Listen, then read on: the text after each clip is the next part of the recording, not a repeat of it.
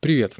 Это новый формат под названием «Черновик», в котором я делюсь теми вредными привычками, от которых я избавился давно.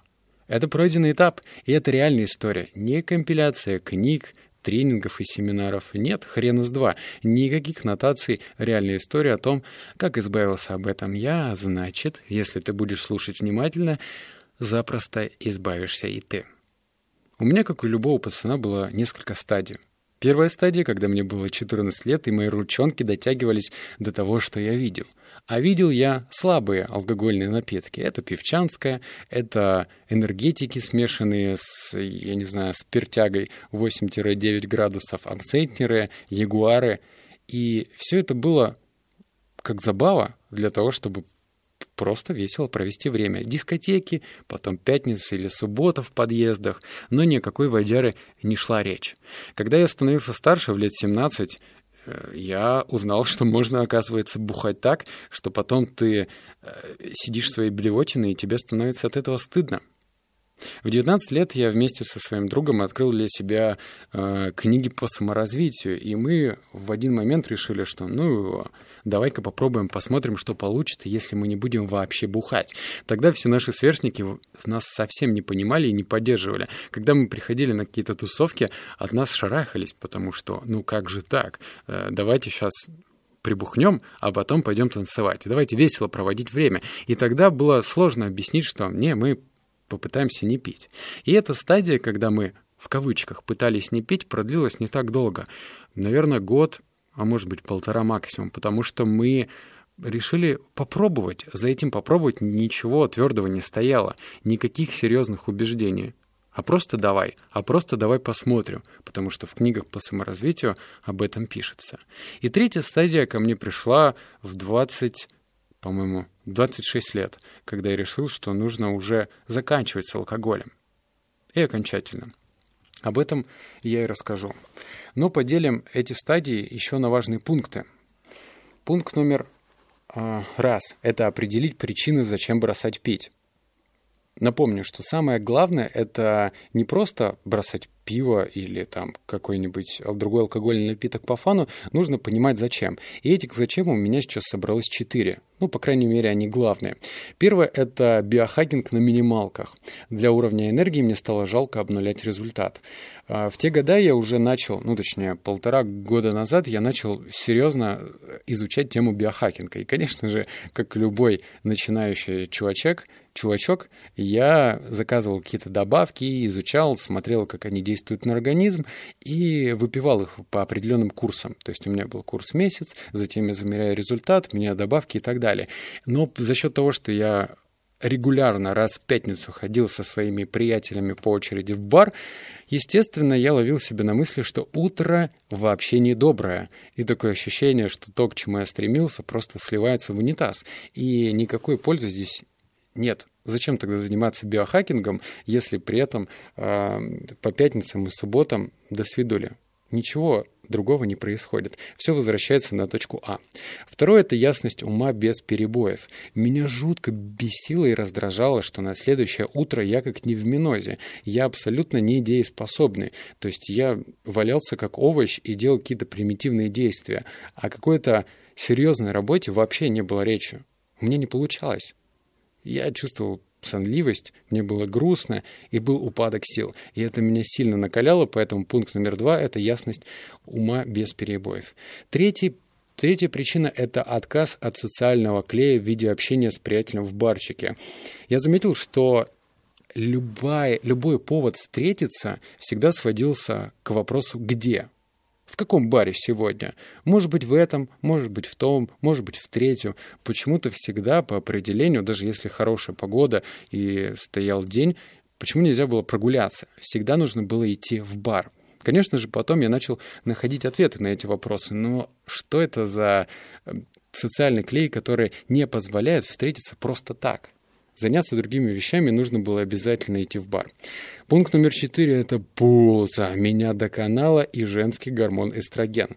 Когда ты по пятницам и в субботу безобидно выпиваешь две-три чашечки, ой, чашечки, кружечки пива, то это кое-где откладывается. И кое-где это пузо.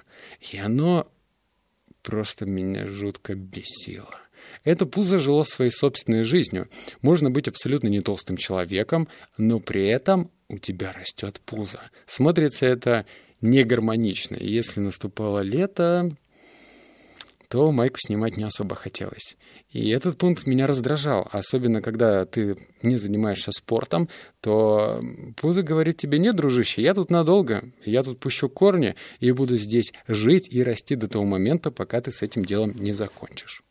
Так что этот пункт меня окончательно доконал. Дальше был спортивный интерес, как следующая стадия. Ну, до того, когда я полностью прекратил и избавился от алкоголя, я уже был веганом. Точнее, сначала я был вегетарианцем, потом я стал веганом, потом я, э, хотя нет, это было до этого, я перестал курить кальяны, и мне стало интересно, вообще докуда я дойду дальше без каких-то срывов, ну, естественным путем. Смогу ли я просто взять и не пить? У нас же принято, ага, пятница, ага, суббота, нужно обязательно где-нибудь в барчик сесть и отдохнуть. И это был спортивный интерес, потому что в любом, особенно пацане, живет вот этот вот мальчуган, который хочет соревноваться и смотреть, на что он способен. Затем я понял то, что мне нужно понять, почему мне нравится пивчик. А, ну стоит заметить, что я а, четко разделял алкогольные напитки. Если я приходил в какой-нибудь клуб, и мне предлагали водку с а, энергетиком или водку с лимоном, ой, тьфу, с апельсиновым соком, я, конечно, мог это выпить, но мне это вообще не нравилось. Мне нравилось пиво если объективно. Ни вино, ни шампанское, ни коньяк, пиво. Просто потому, что я считал, что оно вкусное, что его можно смаковать и весело проводить время. Так что я для себя разобрал по полочкам, а почему же оно мне нравилось. Первое, я понял, что это вкус. Ну, объективно, очень мало напитков, которые по вкусу напоминают пиво. Возможно, это квас, но все-таки. Второе — это атмосфера расслабленности. Тут уж не поспоришь, нужно, можно было прийти в, в бар, э, слушать какую-то интересную для тебя музыку и при этом сидеть, попивать пиво, и тут официант тебе все время обновляет, и все так весело, вот уже фисташки и гренки, и хорошо. И третья стадия — это затуманенность рассудка. Ну, чем дальше ты пьешь, тем ты раскрепощеннее ты весело шутишь, твои шутки кажутся гораздо смешнее тебе и окружающим, и как-то так все хорошо. И четвертое — это псевдоощущение релакса. Недаром говорят, что в пятницу, вот понедельник день тяжелый, а вот в пятницу все отдыхают. И ведь действительно для многих людей э, встретиться в баре, в клубе — это прям релакс. Это прям как э, для девочек сходить в ванну, набрать ее там, не знаю, Э, с пенкой и солью.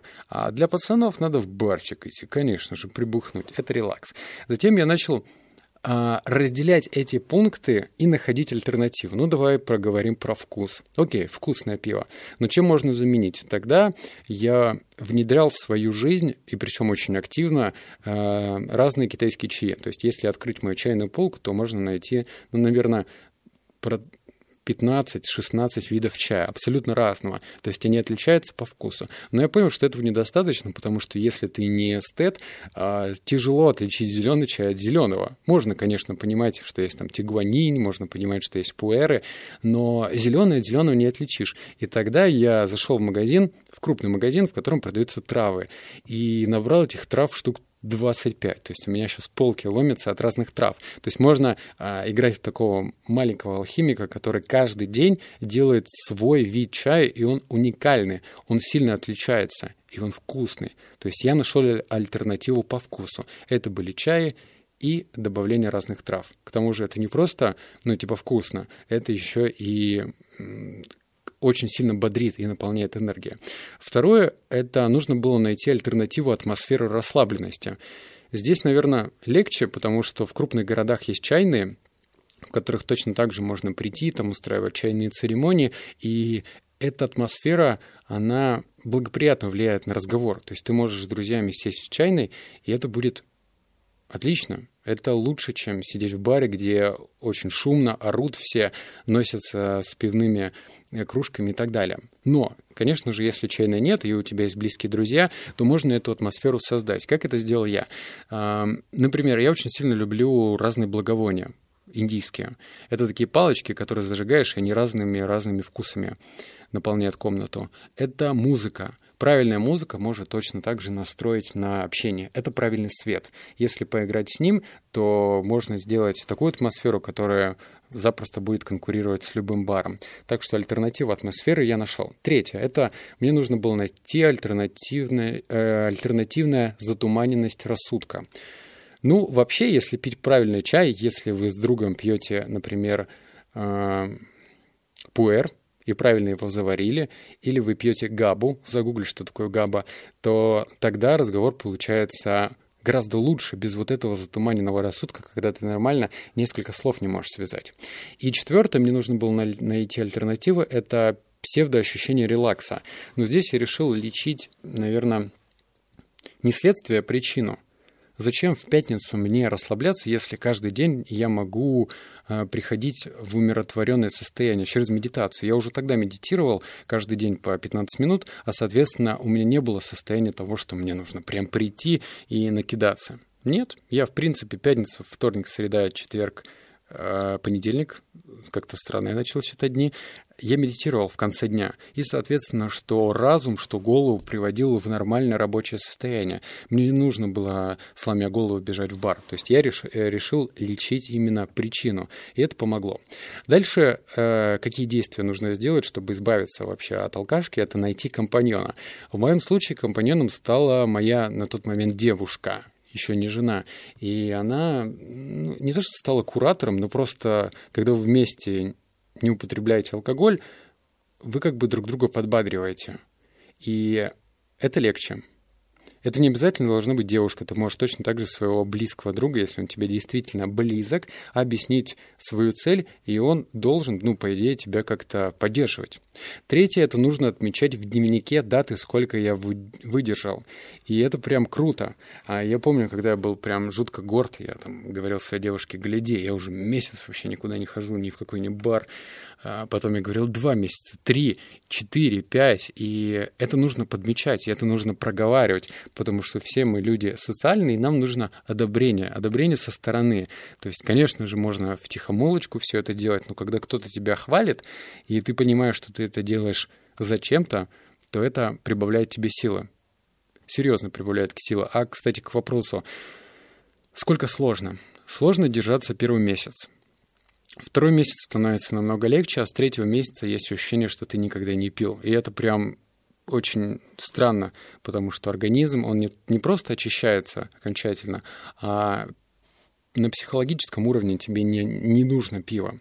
Следующее – это нужно делать чистку организма, особенно в первый месяц. Если ты хочешь э, избавиться от алкогольной зависимости, то нужно понимать, что можно работать с ней на психологическом уровне, ну, говорить себе, да, нет, это тебе не надо, зачем, но также нужно и делать чистку организма, потому что он у тебя серьезно захламлен. Если ты любишь баньку, welcome, а также если ты любишь какие-то чаи, ну, добавь туда травки. Почитай, посмотри, это на самом деле прям э, любопытная информация, которая сделает тебя сильнее.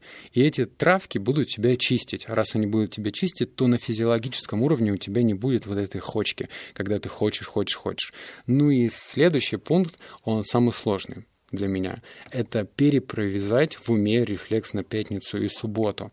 Как-никак, когда ты всю сознательную жизнь жил с ощущением, что в пятницу и в субботу нужно обязательно встречаться в баре, а, ну, кто смотрел сериал «Как я встретил вашу маму», и, по-моему, в каждой серии они встречались в баре, наверное, понимают, что это значит. Рабочий день закончился, все, понедельник не скоро, давайте в бар. И я прям первое время ловил себя на мысли, о, пятница, надо куда-то выбраться, выехать.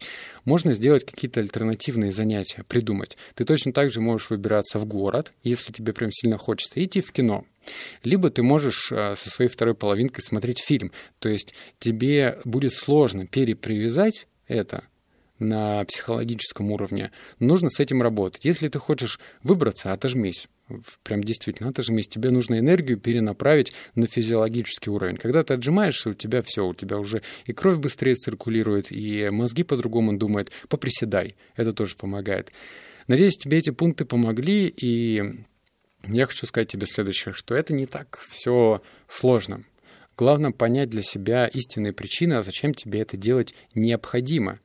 Не было бы прикольно проверить, а необходимо. Когда ты находишь для себя много причин, то справиться с какой-то независимой, зависимостью становится сильно проще, чем просто «я хочу экономить деньги». Ну, окей. Или «я хочу восстановить здоровье».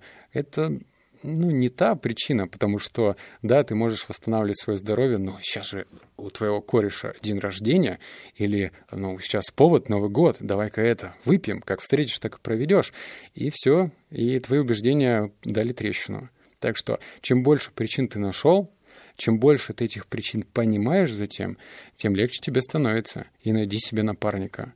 А, будет здорово, если ты в комментариях, например, в YouTube где, ну, я рассказывал про новый проект, ссылочку ты найдешь, будешь оставлять комментарии, например, сколько ты не пьешь, сколько ты не куришь или так далее. И в следующий выпуск по черновиком я расскажу, как я бросил курить. Ну, не курю я уже, наверное, лет шесть. И работает, действует. Так что услышимся в следующем подкасте. Обнял, поцеловал, заплакал. Пока.